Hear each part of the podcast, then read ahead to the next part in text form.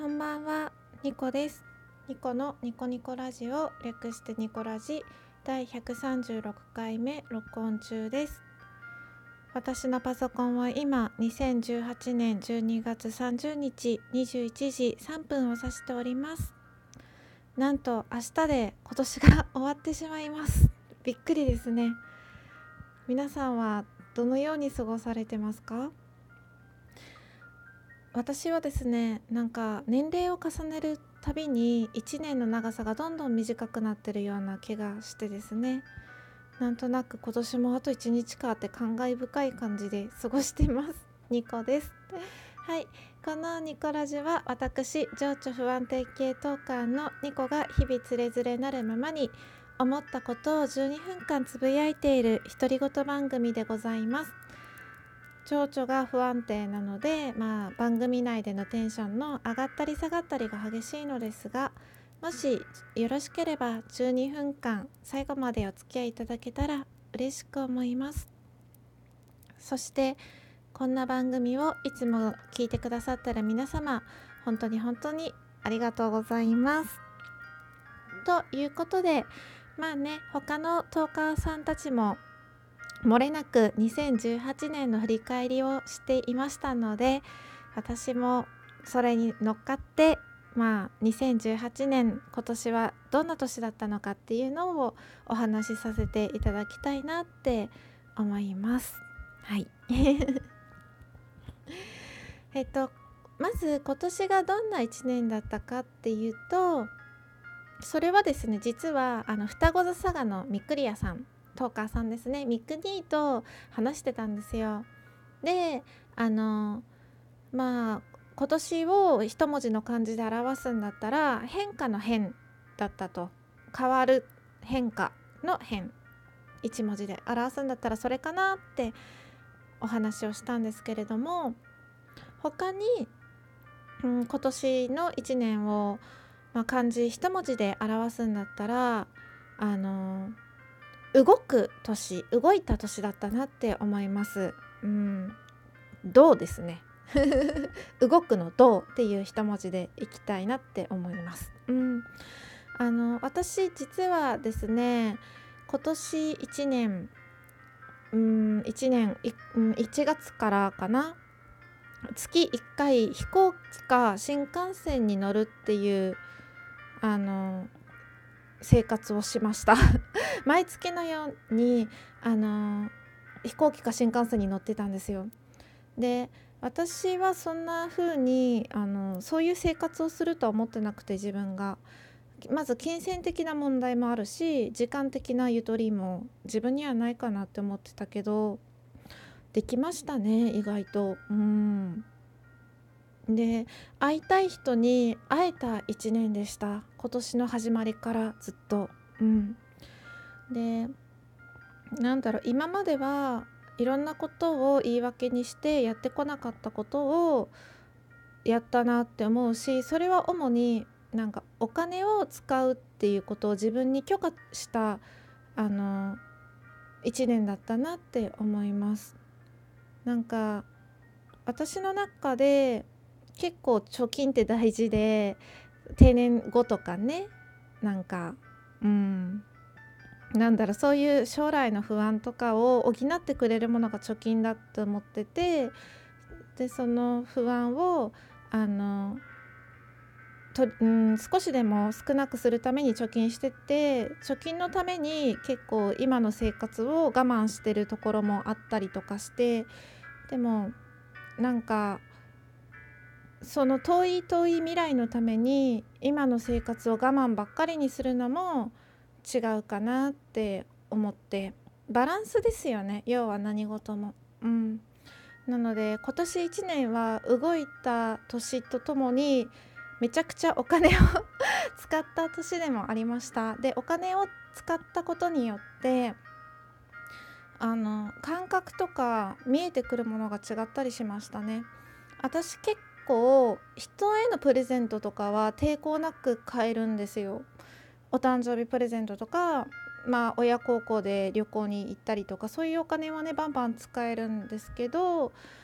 自分に対してはお金を使うってことにすごく抵抗があったんですね自分に対して高い洋服を買うとか高い化粧品を買うとかうんなんかそういうのに抵抗があったけどその殻を破った年でもありましたね。うん。なんか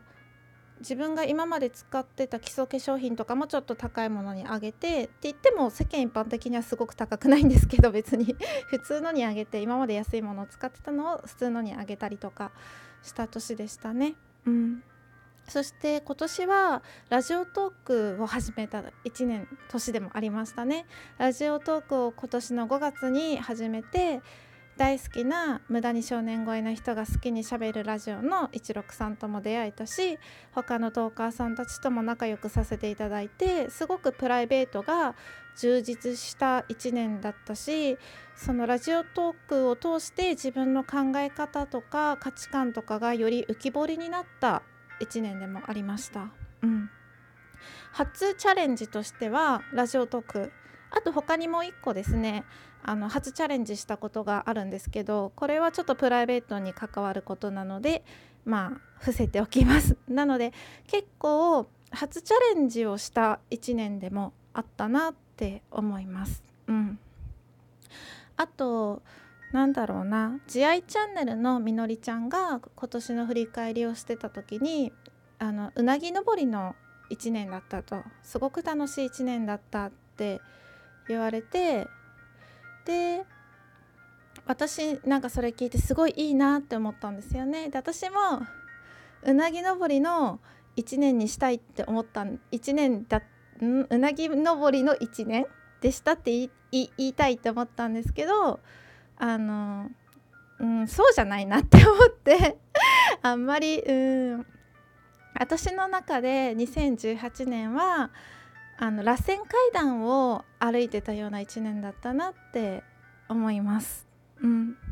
私2017年からちょっと人生が変わってきたなって思っててで2016年まではペンローズの階段を登ってるような人生でした。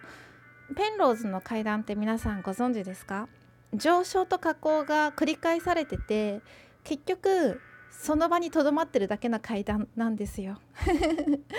あの不可能図形って言われている絵なんですけどよかったらペンローズの階段でググってみてください。見たらあーって感じでわかると思います、まあ、そんな感じでねずっと同じところをぐるぐるぐるぐるぐるぐる回ってったようなあのただとどまってたような人生が2017年からちょっと変わって螺旋状の階段を登っているような感じがしましたで螺旋状の階段ってぐるぐるぐるぐるこう螺旋を描きながら上に上昇していく階段なんですけどその上昇のあの幅が狭い螺旋階段 を登ってるような1年だったなって思います。うん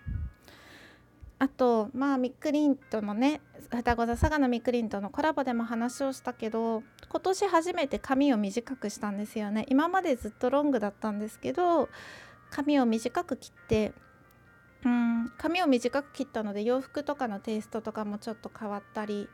したりうんなんかそんな1年ちょっと変化があった1年でしたし動いたことによってやってみて分かることってたくさんあってやってみて分かって続けるか続けないかっていうのを決断したり。なのでそのやるやらないを決断するのが早くなったしやってみて続けるか続けないかっていうのを決めるのも早くなったのであの決断力が上がった1年でもあるのかなって思いました。そんな1年でしたね。すごく私の中でいい1年だったんじゃないかなって思います。何より16さんに出会えたし。他のラジオトーカーさんにももちろん出会えてよかったと思ってるんですけど。うん。で2018年はまあそんな感じでした。動いた年決断力が上がった年お金をいっぱい使った年。うん。髪を短くした年 かな。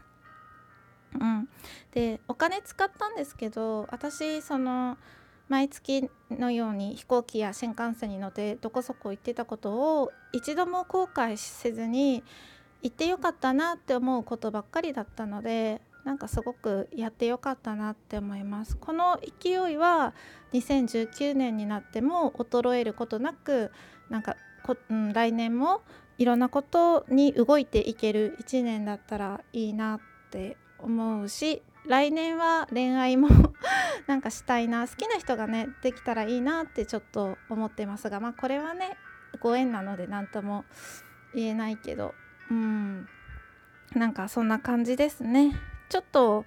12分間目いっぱい振り返ることはなさそうですね。もう終わり終わるんですけど、まあ、そんな1年でした。皆さんはどのような1年でしたか？今年もあのラジオトークを通して出会った人がたくさんいてなんか仲良くしていただいたり私のラジオを聞いて感想をくださったりいろいろ本当にお世話になりました。ありがとうございました。